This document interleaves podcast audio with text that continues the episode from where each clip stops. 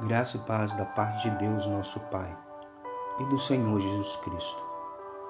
A devocional de hoje está baseada no Evangelho de Mateus, no capítulo de número 13, os versículos 5, 6, 20 e 21, que nos diz assim: Outra parte caiu em solo rochoso, onde a terra era pouca, e logo nasceu, visto não ser profunda a terra Saindo, porém, o sol a queimou, e porque não tinha raiz, secou-se. Que foi semeado em solo rochoso, esse é o que ouve a palavra e a recebe logo com alegria. Mas não tem raiz em si mesmo, sendo antes de pouca duração. Em lhe chegando a angústia ou a perseguição por causa da palavra, logo se escandaliza. Querido ouvinte, o nosso coração é a terra na qual a palavra de Deus é semeada. Precisamos ouvir atentamente e colocarmos em prática os ensinamentos de nosso Senhor. Na parábola do semeador, Jesus disse que uma parte das sementes havia caído em solo rochoso. Um tipo de solo que aparentemente parecia bom para o plantio. Todavia, a sua camada de terra não era suficiente. A semente semeada germina com rapidez. Logo aparecem folhas verdejantes, mas suas raízes não têm para onde ir, pois abaixo a fina camada de terra há uma camada rochosa. As raízes não conseguem se aprofundar. Quando vem o sol e com ele a escassez de água, a planta rapidamente morre, pois por não ter raízes profundas, não consegue extrair água e os nutrientes necessários para frutificar.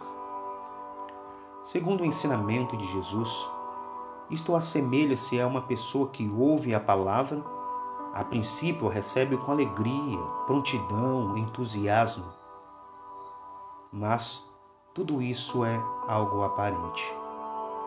A palavra não entrou no mais profundo do coração. A planta não consegue prolongar a raiz no mais profundo, pois há impedimentos para que ela cresça, para que as suas raízes se aprofundem. E quando vem o mau tempo, as dificuldades comuns da vida cristã, essa pessoa se escandaliza, perde a fé, literalmente abandona o Evangelho, abandona o Senhor.